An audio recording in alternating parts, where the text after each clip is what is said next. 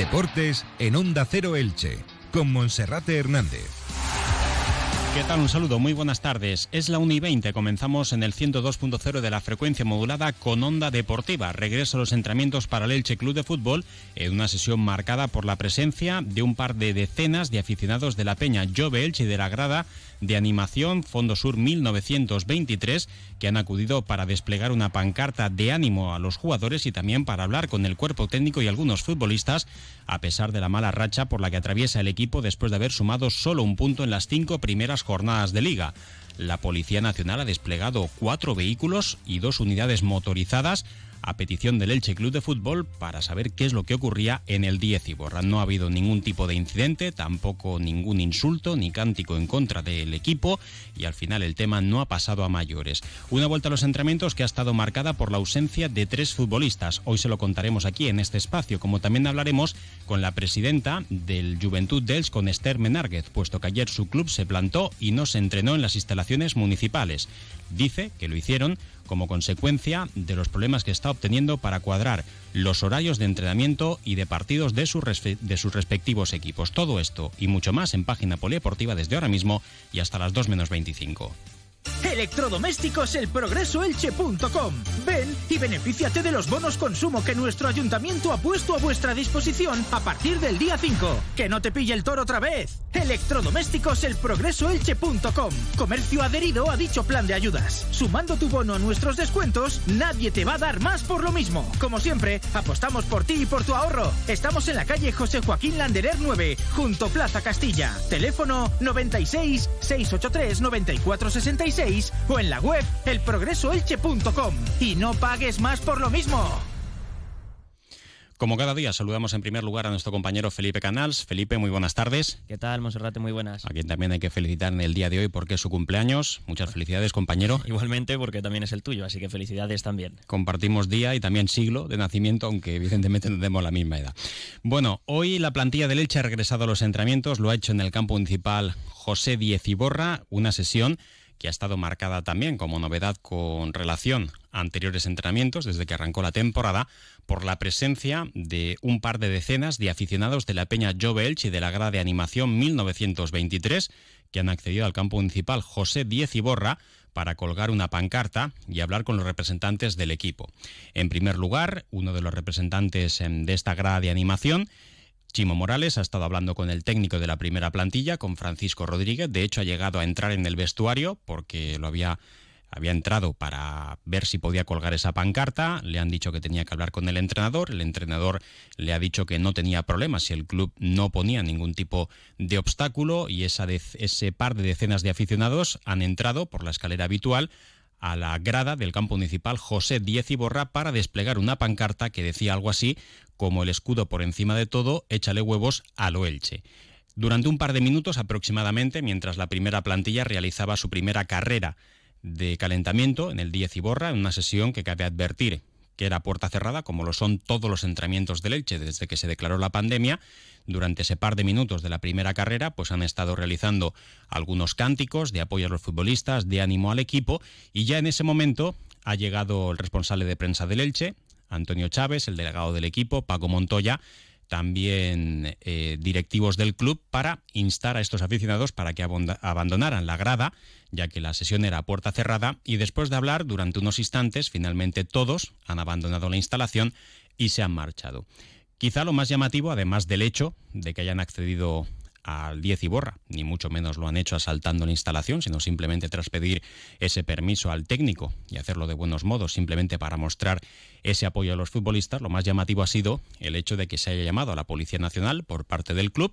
Han acudido hasta cuatro unidades, cuatro vehículos, tres coches y una eh, unidad eh, eh, más grande y dos motos, dos unidades motorizadas con prácticamente una decena de agentes de la Policía Nacional que han hablado con los seguidores. Por protocolo también les han identificado a cada uno, de ellos, pero se han marchado sin ningún tipo de problemas. Han explicado cuál era el objetivo, que no era ni mucho menos eh, meterse con los jugadores ni generar ningún acto eh, que pudiese ser eh, violento, por supuesto, y al final pues la cosa ha quedado en esa simple anécdota que, insisto, ha sido más impactante por la imagen de ver a la Policía Nacional y a, esa, esos dos, esas dos decenas de aficionados del Elche en las inmediaciones del 10 Iborra, para sorpresa de algunos caminantes que había por la zona y de los típicos aficionados del Elche que acuden allí junto con los medios de comunicación, que más que realmente por lo que ha ocurrido. Así que ahí queda eso, evidentemente hay nervios y una situación que debe ser preocupante porque el Elche todavía no conoce la victoria en cinco jornadas, solamente ha sumado un punto ante la Unión Deportiva Almería,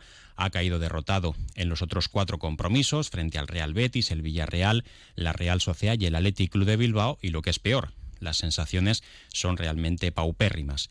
El equipo que tiene que reaccionar y como siempre decimos debe hacerlo a partir del encuentro del próximo sábado a las cuatro y cuarto de la tarde en el Camp Nou frente al Fútbol Club Barcelona. Pero claro, el Barça es el Barça y va a ser realmente difícil lograr una victoria o incluso puntuar en el escenario mm, en el estadio del Fútbol Club Barcelona cuando estamos hablando de un campo donde el Elche a lo largo de su historia nunca ha conseguido la victoria y donde las sensaciones tampoco son demasiado positivas. Pero a veces este tipo de sorpresas se producen, si bien lo más importante es que el Elche pueda recuperar al menos sensaciones, aprovechar el parón de las selecciones para cargar las pilas, para resetear la mente y a partir del encuentro ante el Rayo Vallecano pues reaccionar, mostrar otras sensaciones y sobre todo comenzar a sumar de tres en tres. Vamos a escuchar ese ruido de fondo que hoy los seguidores del Elche Club de Fútbol que han acudido al 10 Iborra pues eh, cantaban desde la grada del 10 Iborra tratando de alentar a los futbolistas y dar un mensaje de apoyo a los futbolistas para que puedan sacar esta situación adelante.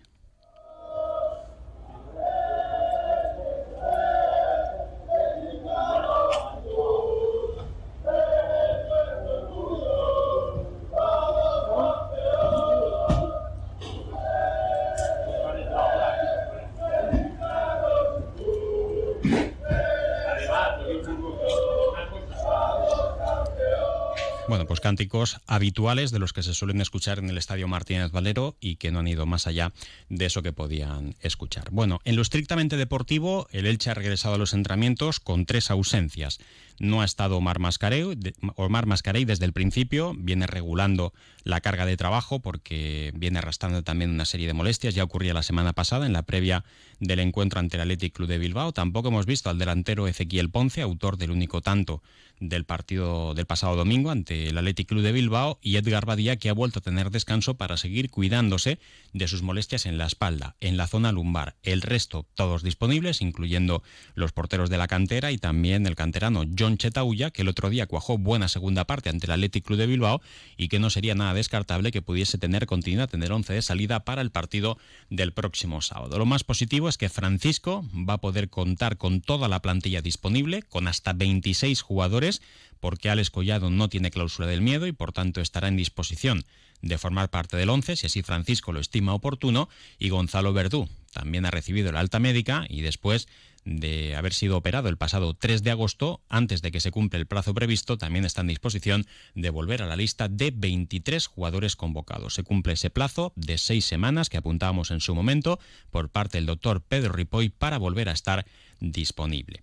Bueno, y eso es lo que nos deja un Elche que de momento pues eh, quiere reaccionar, no se han producido ningún tipo de cambios en torno a la figura del entrenador, de Francisco Rodríguez, que sigue gozando de la confianza del club, preocupación eso sí por la imagen mostrada por el Elche, que ya sabemos que luego viene el descanso, como ya hemos dicho antes, y también hay que decir que hasta el parón del Mundial pues hay que hacer lo mejor posible durante el mes de octubre. No se puede dejar todo para la segunda vuelta porque el Elche tampoco es un equipo lo suficientemente sobrado como para dejar pasar el tiempo. Ayer, Felipe, ¿cómo terminaba la jornada en ese duelo pendiente donde se enfrentaban también dos rivales que a priori también pueden estar peleando por la permanencia? Sí, se medían Almería y Osasuna en Juegos Mediterráneos en el campo de la Almería y ganaba el equipo navarro, Osasuna, por cero goles a uno. Un Osasuna que, como tú dices, pues eh, se presupone que debe pelear por los puestos bajos de la tabla, pero ahora mismo está en zona Champions es cuarto clasificado el equipo de Arrasate. El Almería está en una zona más baja, es decimocuarto, con cuatro puntos, tres más que el Elche de Francisco. Eh, Osasuna, que suma 12 puntos ahora mismo, que está tan solo tres de liderato y que lo está haciendo realmente bien en este inicio de liga, cuatro victorias y un empate, pero a priori, como siempre dice su presidente, el objetivo de Osasuna es la permanencia y en función de cuándo se logre, con el tiempo de margen, podrá ser pelear por otras metas o no. En la clasificación por abajo, Felipe, pues el Elche sigue estando a tres puntos de la permanencia. Sí, eh, solo son dos los equipos que siguen sin conocer el triunfo. El Elche, que tiene un punto, el Cádiz colista con cero. Y está a tres puntos de la permanencia porque hay muchos equipos con cuatro puntos. Monserrate, la Almería, que ya lo hemos comentado, y también están con cuatro. El Sevilla, el Español, el Valladolid y el Getafe de Quique Sánchez Flores, que el pasado domingo lograba su primera victoria, pero eh, por el tema del golaveraje siguen puestos de descenso. Y también destacar Monserrate que el eh, próximo rival del Elche, el sábado en Liga, el Barça tiene partido esta noche. Eh, importa poco porque este año puede hacer dos plantillas muy competitivas, pero tiene un partido duro el equipo culé porque juega en Alemania contra el Bayern de Múnich.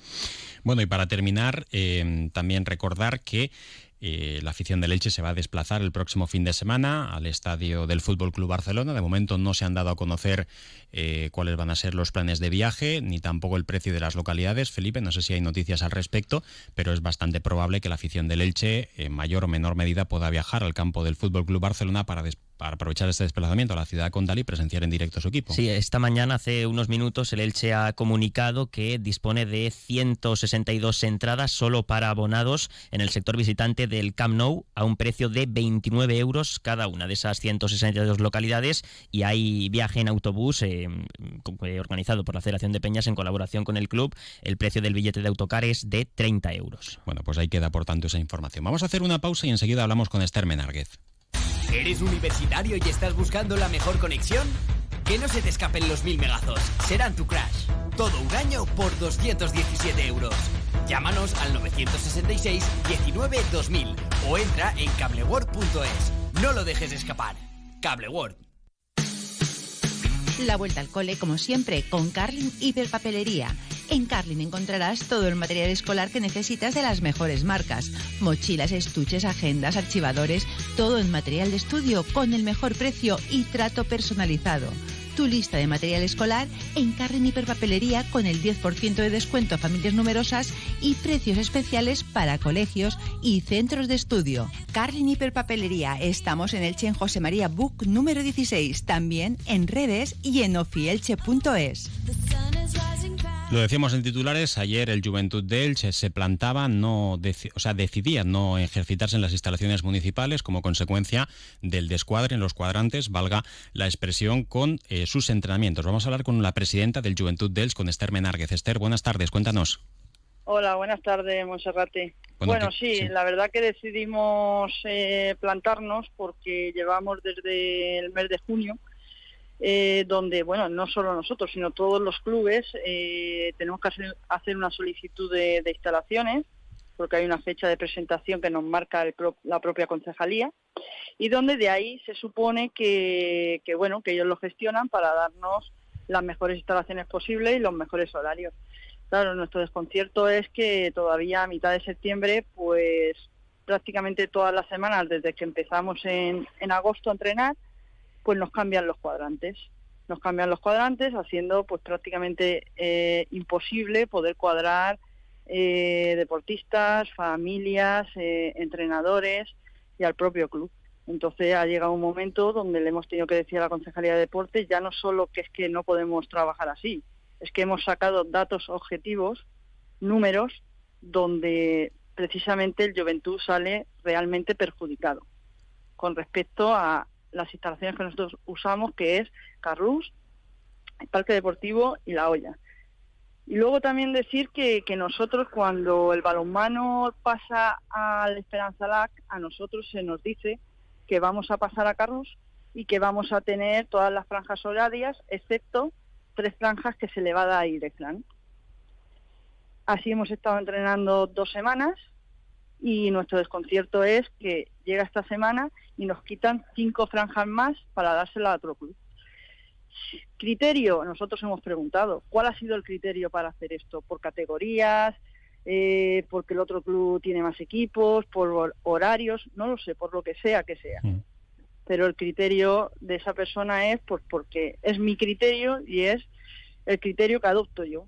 Mm. Y creo realmente que ya no solo por nuestro club, sino por el resto de clubes de Elche porque esto no solo nos ha pasado a nosotros, esto le ha pasado a todo el deporte ilicitano.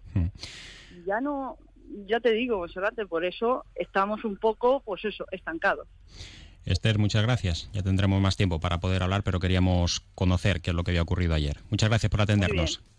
De nada, hasta luego. Felipe, ¿qué más por ahí para terminar? Bueno, destacar que el Club Balonmano Elche masculino inicia la competición este fin de semana a las 12 en el Esperanza Lac contra Agustinos y hoy el equipo de Sergio Belda ha anunciado otros dos fichajes, dos canteranos eh, que vuelven al primer equipo del conjunto ilicitano, Julián Gil y Carlos Murci. También destacar Monserrate que mañana el Elche femenino jugará la primera ronda de la Copa de la Reina, en principio a las cinco y media en el Enrique Cervera contra el Santa Teresa de Badajoz. Digo en principio porque eh, la situación en el club es bastante complicada. Eh, adeudan 25.000 euros a las jugadoras del curso pasado, no pudieron jugar este fin de semana y la situación es bastante complicada, así que vamos a ver si el partido se disputa. Felipe, muchas gracias y a disfrutar del día. Igualmente, hasta luego. Lo dejamos aquí ahora, información local y comarcal con David Alberola. Un saludo.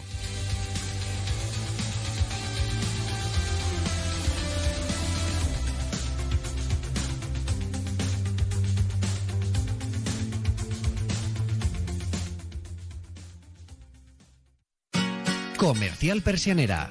Puertas, tableros, parquets, cocinas y bricolaje